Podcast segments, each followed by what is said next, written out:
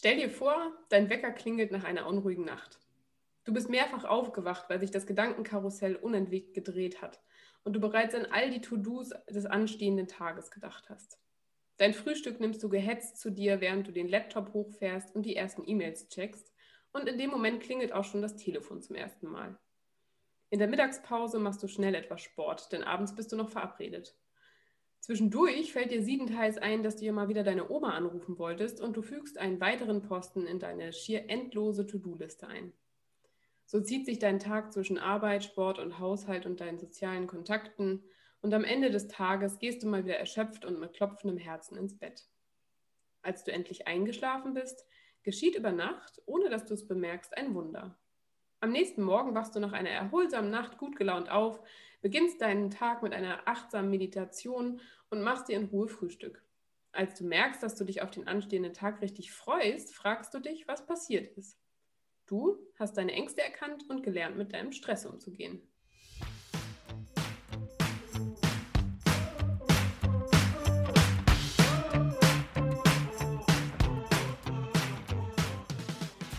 Hallo und so schön, dass du heute wieder mit dabei bist bei einer neuen Folge von Die Wunderfrage. Ich bin Marie-Louisa Hamann. Und ich bin Friederike Busch. Und wir freuen uns so sehr, dir heute mehr zum Thema Angst und Stress zu erzählen. Vielleicht ertappst du dich oft selbst dabei, dass du unruhig schläfst, nach einem Telefonat mit deinem Chef dein Herz schneller schlägt als normal oder sich dein Gedankenkarussell unentwegt um die Sorgen der Zukunft dreht. In dieser Folge erklären wir dir, woher diese körperlichen Reaktionen kommen und welchen Sinn sie haben. Viel Freude beim Hören.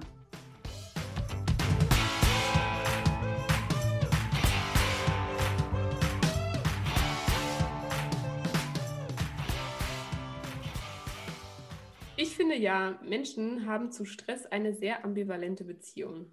Ich glaube, den meisten Menschen ist schon klar, dass übermäßiger Stress oder übermäßig viel negativer Stress schlimme Folgen für die psychische und physische Gesundheit haben können. Und doch schöpfen wir auch viel Selbstwert aus Stress. Jedenfalls erlebe ich das immer wieder, dass Stress ist sowas wie ein Statussymbol ist oder so. Luisa, kennst du das auch von dir selbst oder von anderen, dass jemand zum Beispiel viel um die Ohren hat, sich damit aber auch irgendwie total wichtig fühlt? Ja, also ich denke tatsächlich auch, dass das leider ein totales Prestigethema in unserer Gesellschaft ist und wir irgendwie oft mit Erfolg, ähm, ja, oder das oft mit Erfolg gleichsetzen. Also das Thema muss, finde ich, in der Gesellschaft irgendwie mehr entglorifiziert werden, denn Stress heißt ja nicht gleich Erfolg oder dass man mehr wert ist als andere. Also früher habe ich mich da tatsächlich auch sehr viel darüber definiert und gerne immer mal wieder fallen gelassen, irgendwie wie gestresst ich bin, wie viel ich in der Arbeit zu tun habe. Und wenn sich heute irgendwie jemand bei mir über Monate beklagt, denke ich mir dann manchmal auch irgendwie so, boah, Vielleicht solltest du mal dein Zeitmanagement überdenken oder vielleicht mal deine Prioritäten irgendwie im, im Leben anders setzen und klarstellen und neu definieren. Weil ich bin irgendwie der festen Überzeugung, dass man immer Zeit für Dinge und Menschen hat, die einem wichtig sind. Ähm, und das ist irgendwie alles nur eine Frage der Priorität und der Priorisierung und wie viel Zeit ich auch gewillt bin, dann zu investieren. Und ich meine, chronischer Stress kann einfach auf Dauer auch nicht gesund sein. Also es hat sich ja auch irgendwie tatsächlich auch viel gewandelt so in den letzten Jahren und Jahrzehnten. Und ich meine, durch Handy, Social Media und ja, sämtliche andere Dinge ist man irgendwie einfach auch ständig erreichbar und auch die Arbeitswelt ist irgendwie viel, viel schnelllebiger geworden, oder? Was, ja. was denkst du dazu, Frieda? Total. Ich habe da im Vorfeld auch nochmal drüber nachgedacht und ähm, nochmal gedacht, dass wir auch so eine der, also wir sind ja die letzte Generation von Leuten, die noch ein Leben ohne Internet kennen und ohne Computer. Ähm, also klar, als Kind ist, hat man sowieso noch mal einen anderen Bezug zu diesen ganzen technischen Spielereien, aber ähm, ich weiß noch, wie ich früher ja ne, auf dem Dorf aufgewachsen und keine Freunde irgendwie in direkter Umgebung, musste ich mich mit mir selbst beschäftigen und habe irgendwie stundenlang gemalt und war da super drin versunken. Habe ich schon ewig nicht mehr erlebt, so ein Gefühl von Versunkensein in was, weil immer irgendwas ist. Kannst du das noch? Ja, total. Und was ich auch bei mir manchmal so ganz erschreckend feststelle, ist dieses Two-Screen-System. Also ich gucke irgendwie Fernsehen, tippe dabei aber irgendwie noch auf Instagram rum ähm, und schalte eigentlich im Kopf nie wirklich ab. Also das ist jetzt auch zum Beispiel was, was ich auf meinem Vision Board drauf habe, also so Monotasking, also weg ja. von Multitasking und weg von diesen tausend Sachen gleichzeitig zu machen und wieder hin, viel mehr so meditativ einzelne Aufgaben und auch viel bewusster einfach wieder zu erledigen. Ja. Ich merke halt auch, man ist einfach ständig erreichbar. Man hat noch ein Firmenhandy, man hat ein privates Handy, man hat Social Media, wo es die ganze Zeit irgendwie bling bling macht und äh, Pop-ups auftauchen von WhatsApp. Und ähm, also für mich ist auch auf jeden Fall ein erster Schritt gewesen, auch diese Pop-ups mal auszustellen mhm. auch und nicht ständig äh, ja irgendwie zu sehen, ich habe schon wieder 20 Nachrichten auf WhatsApp. Ähm, aber ich finde auch, die Gesellschaft ist so viel schnelllebiger geworden und es ist ja auch irgendwie, finde ich, auch erwartet, dass man immer erreichbar ist. Ne? Also mhm. wenn man mhm. mal irgendwie drei Stunden einer Freundin nicht antwortet, das ist ja auch schon so, hoch, was ist los bei dir? Ist alles okay? Ja. Ja, Stimmt. schwierig. Schon, ähm, schon wirklich spannend. Aber erstmal würde ich sagen, genug philosophiert und zurück zu den Fakten. Denn wie immer, wenn wir ein neues Thema anschneiden, äh, möchten wir uns dem erstmal mit einer kurzen Definition nähern. Luise, was ist denn Stress? Ja, Mensch, erzähle ich euch doch gerne mal. Also der Begriff Stress wurde erstmals von dem amerikanischen Physiologen Walter Cannon in Bezug auf Alarmsituationen verwendet. Also Cannon untersuchte im Ersten Weltkrieg traumatische Schocks bei Soldaten als Reaktion auf Bedrohungen und prägte damit auch den Begriff Fight or Flight, also sprich kämpfen oder fliehen.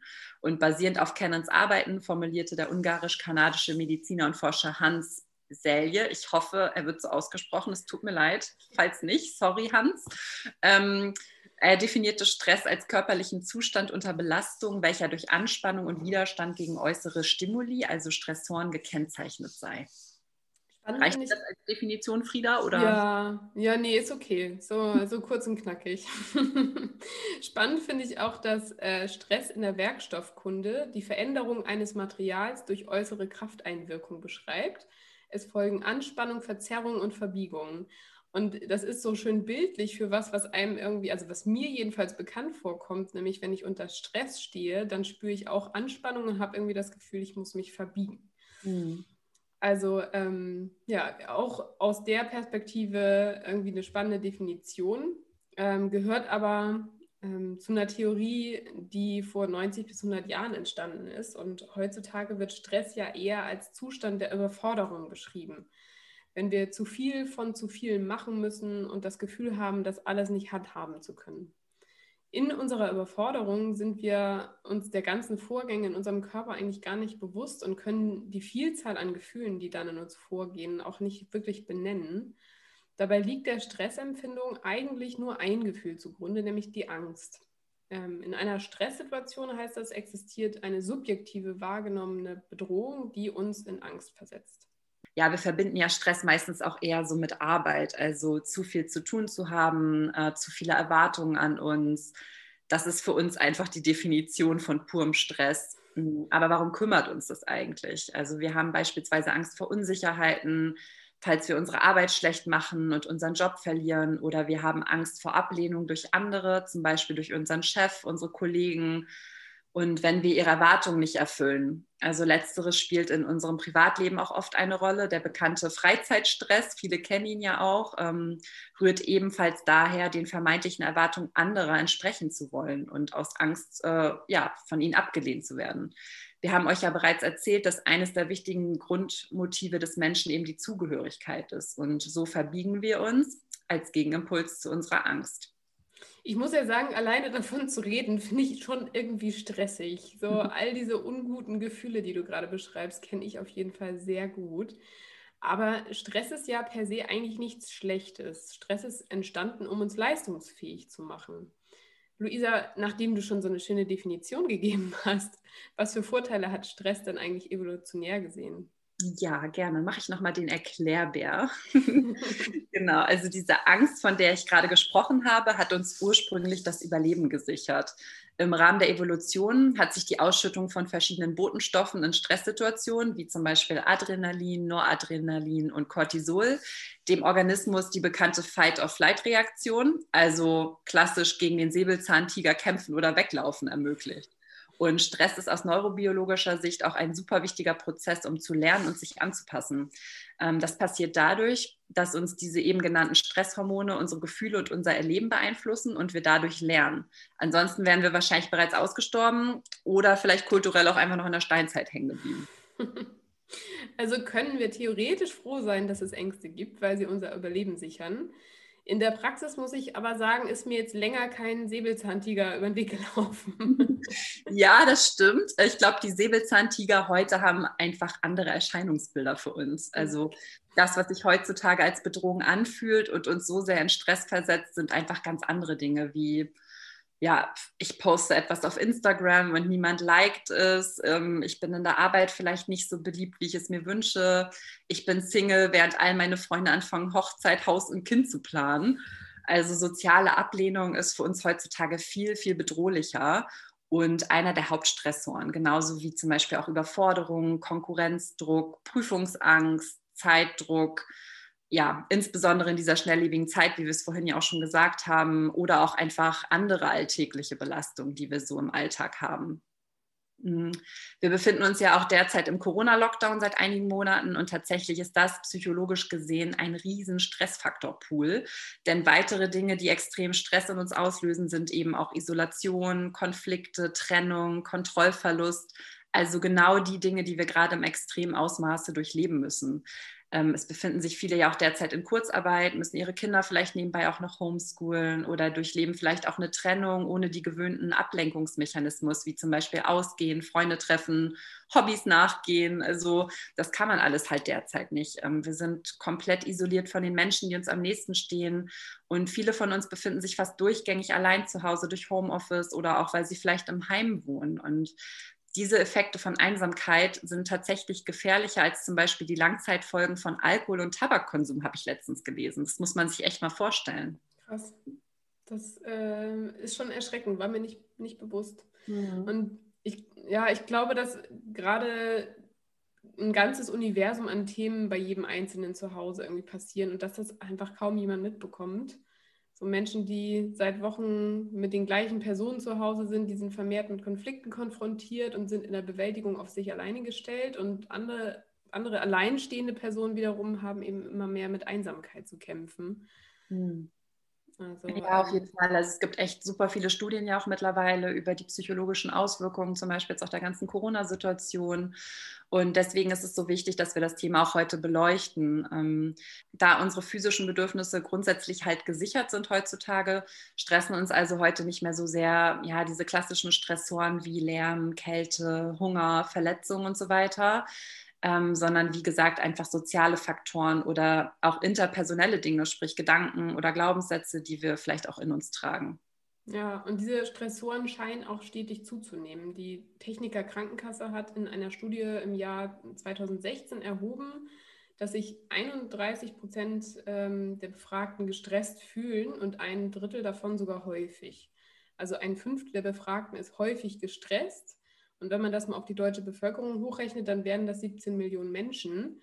Wenn man davon dann noch Babys und Kinder ausnimmt, dann ist das echt schon eine Menge.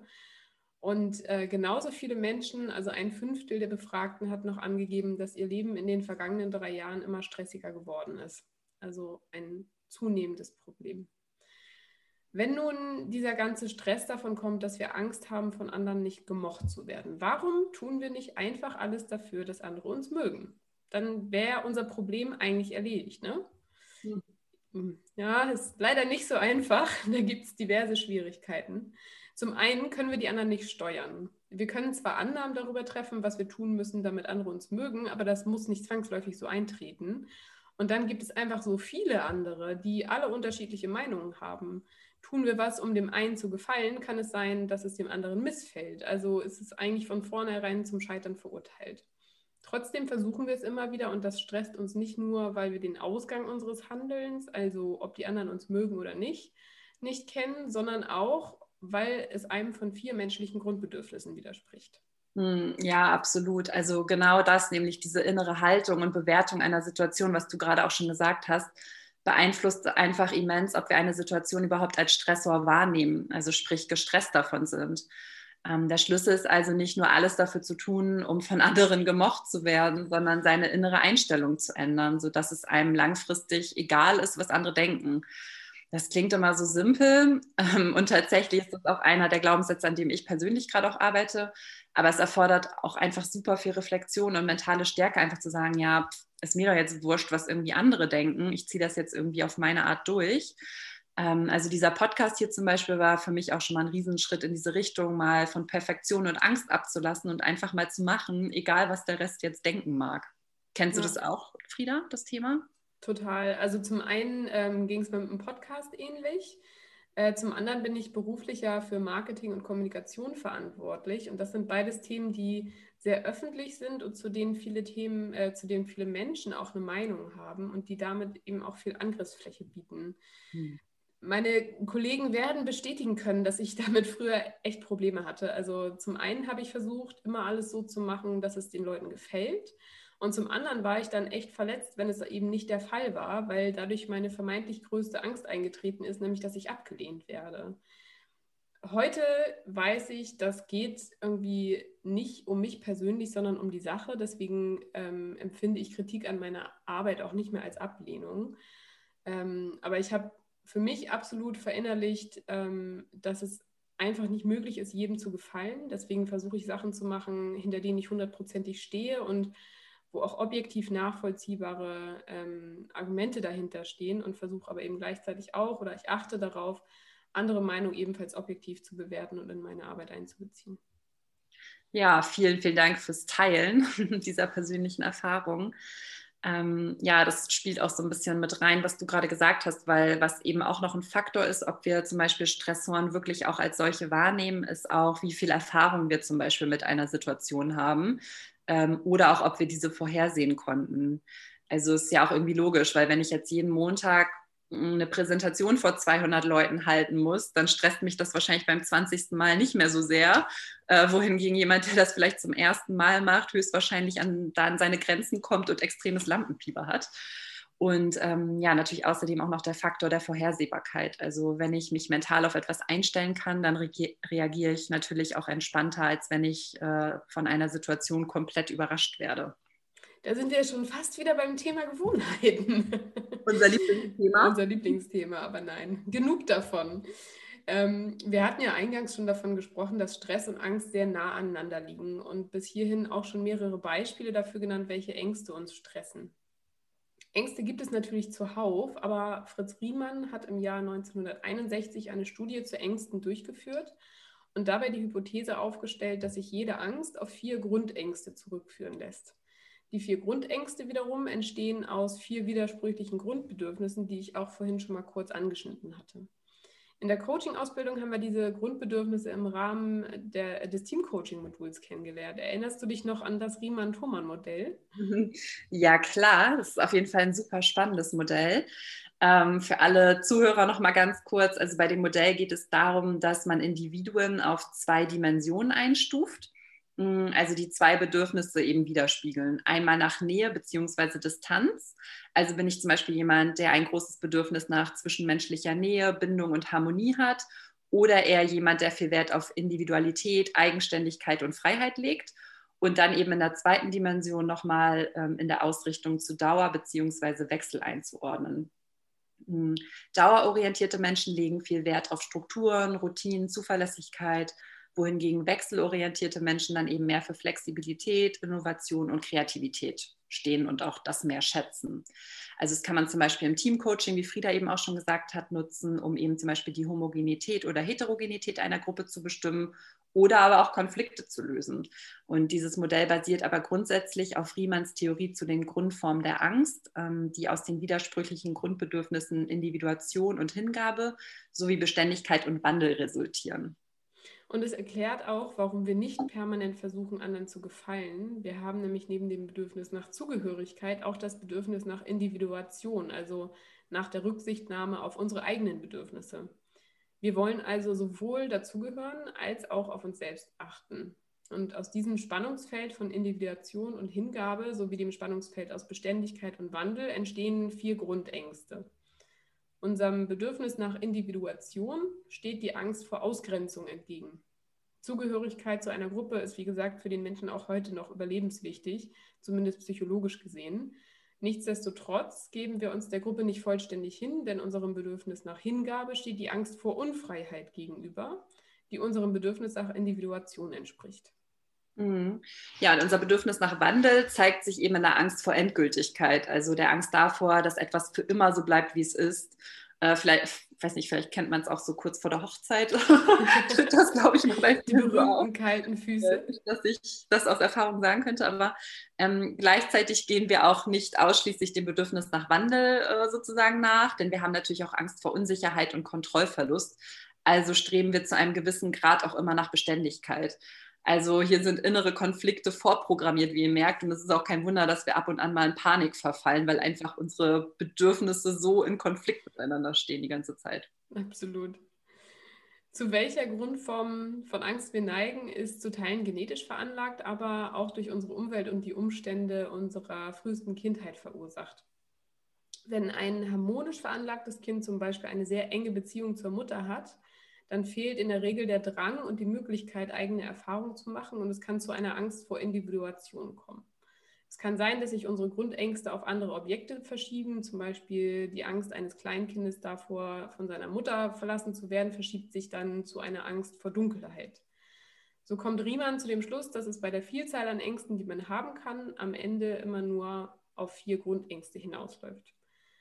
Schlussendlich bleibt die Angst aber auch immer noch ein Zeichen unserer Abhängigkeiten und auch des Bewusstseins unserer Sterblichkeit. Ja, auf jeden Fall super spannend zu verstehen, wie unsere Ängste entstehen. Im Alltag haben wir aber oft ja gar nicht die Möglichkeit, irgendwie zu hinterfragen, welche Angst hinter einem Stressgefühl steht und auch nicht unbedingt die Kapazität, das zu bearbeiten. Aber wichtig ist zu verstehen, vielleicht nochmal als Tipp, dass Angst eigentlich immer etwas ist, das nicht mit der augenblicklichen Situation zu tun hat. Ähm, das wird auch im Buddhismus immer so schön gesagt. Also ähm, versetz dich mal in eine Situation, in der du Angst hattest. Frieda, hast du vielleicht gerade irgendwie zufällig irgendwas parat, was wir nehmen können? Ja, ähm, ich hätte nicht nur eins, aber ich nehme mal was, womit sich vermutlich viele identifizieren können. Äh, einen Vortrag halten oder was präsentieren. Das kann im kleinen Kreis der Abteilung sein, im größeren Rahmen für ein Projekt oder so, sogar ganz groß auf einer Bühne. So, und du kriegst eine Aufgabe oder du kriegst die Aufgabe, eine Präsentation zu erarbeiten und zu halten und sofort ist sie da, die Angst. Du siehst schon all die Augenpaare, die auf dich gerichtet sind, während du bestimmt die Technik, während bestimmt die Technik streikt und du all deine Stichpunkte vergisst und einen Blackout hast. Und du gehst irgendwie aus dem Büro deines Chefs, der dir gerade diese Aufgabe gegeben hat, oder verlässt den Videocall heutzutage eher und hast wahrscheinlich einfach nur Bauchschmerzen. Ja, auf jeden Fall ein super Beispiel. Vielen Dank, Frieda. Also es ist ja auch so, wenn man jetzt genau diese Situation mal analysiert, dann stellt man ja auch fest, dass in Friedas Beispiel einfach nur eine Angst vor etwas da war, was gar nicht real war und auch gar nicht in diesem Moment passiert ist. Also alles war irgendwie in ihrem Gedankenkarussell was zukünftig in irgendeiner Form eventuell mal passieren könnte. Und ähm, in der Situation an sich gab es eigentlich überhaupt gar keinen Grund dafür. Ich finde das immer einen super schönen Reminder, wenn man mal wieder Panik schiebt, weil man zum Beispiel auch zum Zahnarzt muss und sich schon wochenlang im Voraus Gedanken macht, was alles passieren könnte äh, oder eben auch ne, eine Präsentation halten muss, was auch immer. Also da einfach mal die Situation zu nehmen, zu merken, mein Puls geht, geht gerade hoch, mein Herz schlägt schneller und einfach mal wirklich tief durchzuatmen und sich zu fragen, warum habe ich jetzt eigentlich gerade Angst? Ähm, und man wird dann immer feststellen, dass man in diesem Moment eigentlich gar nichts fühlen muss, denn alles ist okay, so wie es ist. Und ja, ich finde, das ist eigentlich auch schon ein ganz gutes Schlusswort für heute. Auf jeden ja? Fall. Alles ist okay, so wie es ist. finde ich schön. Wir hoffen, ihr konntet etwas mehr darüber erfahren, warum Ängste und Stress in uns entstehen. In der nächsten Folge oder auch den nächsten Folgen vielleicht gehen wir auf Techniken ein, wie wir Stress loslassen können. Und wir werden uns auch bald, äh, sehr bald, dem Thema Meditation nochmal nähern. Wenn euch die Folge gefallen hat, dann hinterlasst uns doch gerne mal eine Bewertung auf iTunes, denn dann können wir uns künftig können uns noch mehr Menschen finden. Ja, auf das Thema Meditation freue ich mich persönlich ja auch sehr, sehr. Mhm. ähm, genau, aber möchtest du jetzt mit uns ähm, noch in Kontakt treten, dann folge uns doch auf Instagram, wo wir auch immer regelmäßig Updates posten oder ähm, schicke uns auch eine E-Mail an die Wunderfrage at gmail.com. Ja, wie auch immer, wir freuen uns total auf dich und ähm, auch wenn du Kontakt zu uns aufnimmst. Auf jeden Fall. Ich denke, für heute ist alles gesagt. Also Leute, habt keine Angst, groß zu träumen und bleibt wundervoll. Bis zur nächsten Folge von Die Wunderfrage.